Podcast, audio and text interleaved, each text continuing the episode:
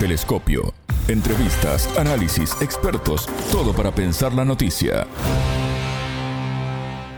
¿Por qué Dina Boluarte no llama a elecciones urgentes para revertir el caos y la violencia en Perú? Bienvenidos, esto es Telescopio. Somos Alejandra Patrone y Natalia Verdún desde los estudios de Sputnik en Montevideo y junto al antropólogo español Sergio Pascual, ingeniero en telecomunicaciones, analizamos la situación en el país sudamericano. En Telescopio te acercamos a los hechos más allá de las noticias.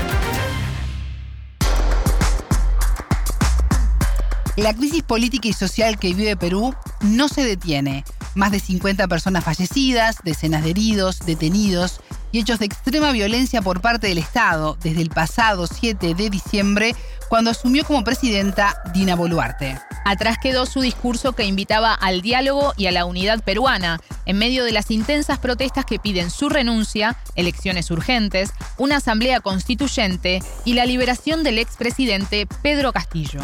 Este 18 de enero los manifestantes se trasladaron a Lima, capital del país, en la denominada Marcha de los Cuatro Suyos, en referencia a la división política del imperio incaico en cuatro jurisdicciones llamadas suyos. En el año 2000 se utilizó el mismo nombre para las protestas contra el expresidente Alberto Fujimori, quien huyó del país ese año en medio de escándalos de corrupción.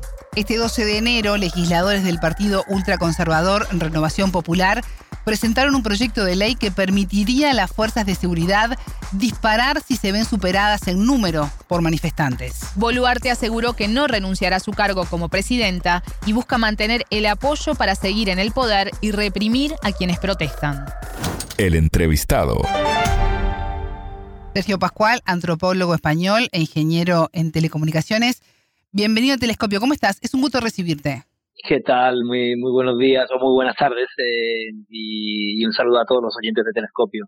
Desde el pasado 7 de diciembre, Perú vive en un estado permanente de violencia tras la asunción de Dina Boluarte y el encarcelamiento del exmandatario Pedro Castillo.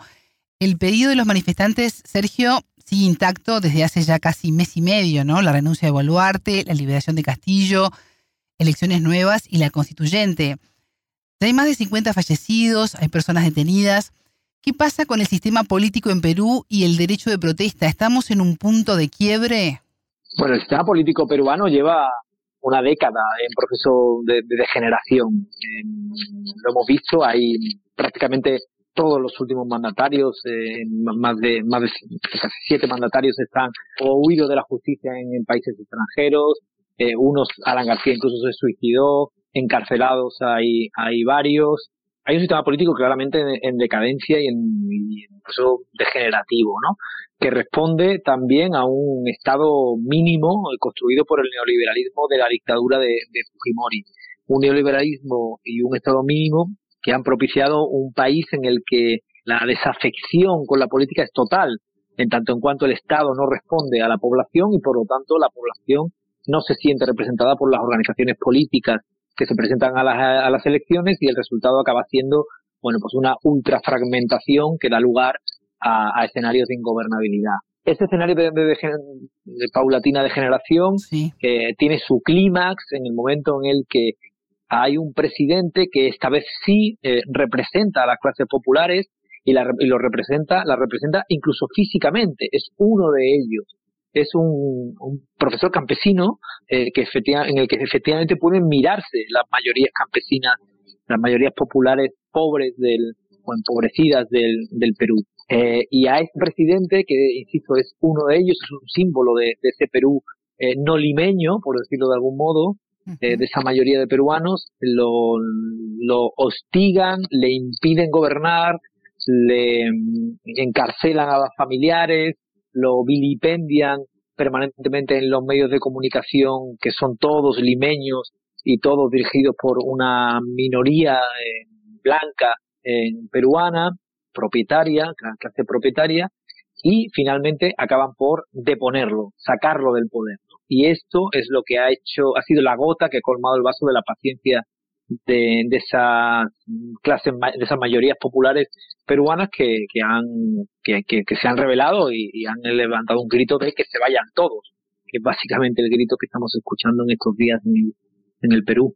Pensando un poco en lo que venís eh, relatando y la represión en las regiones del sur a organizaciones campesinas, de pueblos originarios y representaciones regionales, se están dando acciones globales que se están realizando en varios países por el Comité de Desarrollo Campesino que es CODECA. ¿Crees que hay un factor racista en la crudeza de la violencia ejercida sobre los manifestantes y en lo que fue previamente el mandato de Pedro Castillo? Sin lugar a dudas, sin lugar a dudas. Hay un elemento de, crítica a Pedro Castillo que está conectado con, con su extracción social popular que en el caso peruano eh, está íntimamente ligado con, la cuestión étnica. Además, en Perú, eh, cualquiera que, circule por la capital, por Lima, y, por el resto del país se da cuenta no de ese clivaje étnico no si tú eh, paseas por Barranco o por Miraflores que son dos de los barrios más ricos de, de Lima te vas a encontrar con bueno edificios impecables eh, con eh, personas de, color eh, generalmente blanco y ascendencia europea y con niños pequeños cuidados por mucamas, por, por, por sirvientes, que claramente tienen otro color de piel, otro rostro, que de alguna manera trabajan para, para estos primeros. ¿no? Hay un componente de, racial que, que se unía a la crítica a Castillo, ¿no? por ser un dirigente de izquierda, ¿no? Y que está detrás de la forma tan brutal en la que se está masacrando a la población, ¿no? Cuando uno eh, se cree superior racialmente, las vidas de, los otros valen menos. Y creo que, que esto está detrás del, del, salvajismo con el que se está reprimiendo a la población peruana del interior. No hay un solo muerto limeño. Con eso, con ese dato se revelan muchas verdades, ¿no? Hay ciudades bloqueadas, las manifestaciones se están intensificando, como así también la respuesta violenta del gobierno de Boluarte. Cuando uno ve las, las protestas siempre está presente el cántico, esta democracia ya no es democracia. ¿Qué tan erosionado está el sistema democrático en Perú? Lo comentábamos al principio, está completamente erosionado. La distancia entre, la clase política peruana y, y, la mayoría de los peruanos es total y absoluta llevan casi un lustro con porcentajes de, valoración por debajo del, del 15%, de valoración positiva de por debajo del 15% del Congreso de la República. Hay una compraventa de, por, de voluntades permanente y la sensación de corrupción es, eh, insisto, eh, acuciante ¿no? Y, y, es percibida por la mayoría de la población. Y hay una desconfianza absoluta de que este sistema político pueda resolver ningún tipo, ninguno de los problemas que tiene, y son muchos, el pueblo peruano, ¿no? Cuando digo que son muchos, recuerdo aquí, por ejemplo, que Perú fue el país del mundo con mayores muertos, número de muertos per, per cápita durante la pandemia, ¿no? Lo que refleja la debilidad de su sistema de, protección social, ¿no? Em, el sistema político peruano está absolutamente derruido, ¿no? O sea, no hay, no hay, no hay un proceso destituyente porque ya está destituido el sistema y se está manteniendo solamente con la legitimidad que le da la fuerza, ¿no? Es la única legitimidad que le queda, que no es tal legitimidad, ¿no? Simplemente el uso de, la fuerza para, proteger los intereses de, unos pocos que se ven amenazados por un proceso de transformación que es imperativo en el país. Sergio, la resistencia popular es un denominador común que vuelve a tener relevancia en varios lugares del continente y que ha generado importantes cambios en los últimos años en la región. Hablabas del agotamiento del sistema político peruano.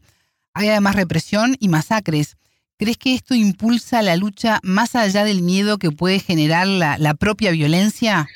Sí, sí, sí, sin duda lo, creo. Eh, hay una barrera que se ha traspasado, que es la barrera de la, de la violencia indiscriminada, que ha hecho que poblaciones tradicionalmente desconectadas de, de lo que sucedía a escala política en el país se hayan conectado en defensa simplemente de la vida de sus conciudadanos, la vida de sus hijos, la vida de, sus familiares, compañeros de comunidad. ¿no? Eh, está claro que la, violencia está siendo un acicate, la violencia del Estado está siendo un acicate para que la gente salga a protestar y a decir basta ya, ¿no? una cosa es que nos mantengáis sumidos en la pobreza y otra cosa es que nos maten, ¿no? Y esto es una de las cosas que está más encima de la mesa en este momento. Es uno de los acicates de la reivindicación para que, insisto, para que se vayan todos, ¿no? Que en realidad esa es la gran demanda del pueblo peruano en este momento. Unas elecciones libres ya, no cuando el Congreso estime que es oportuno, sino ya, y, que se vayan todos los que en este momento están en el poder. ¿Y cómo viste la decisión del gobierno de declarar el estado de emergencia por 30 días en varios territorios como Cusco, Limay y Puno, entre otros? Bueno, es eh, una parte del, aparato de, legitimación de la violencia, ¿no? El estado de, excepción le permite eh, tener poderes especiales de control sobre la población, declarar toques de queda y generar un mando único de policía y ejército que aumenta la capacidad que tienen los cuerpos de y fuerzas de seguridad del Estado para, para reprimir eh, a la población y para impedirle el libre derecho a la protesta que, está, por cierto, recogido en la Constitución de, Perú, que se cumple solamente cuando le interesa unos focos. Hay declaraciones de la Comisión Internacional de Derechos Humanos, del Comité Internacional de la Cruz Roja en Perú, de organizaciones de derechos humanos que están condenando lo que sucede y piden que se detenga la represión. ¿Por qué consideras que el gobierno de Boluarte hace oídos sordos al pleno internacional? ¿Quiénes la están respaldando?